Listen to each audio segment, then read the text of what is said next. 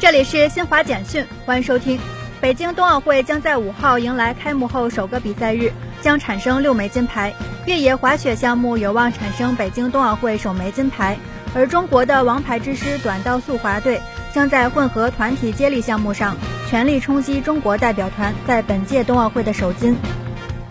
美国联邦储备委员会四号宣布任命杰罗姆·鲍威尔为临时主席。以等待美国国会参议院对鲍威尔被提名连任美联储主席的批准。美国劳工部四号公布的数据显示，今年一月份，美国失业率环比微升至百分之四，非农业部门新增就业人数四十六点七万，超出市场预期。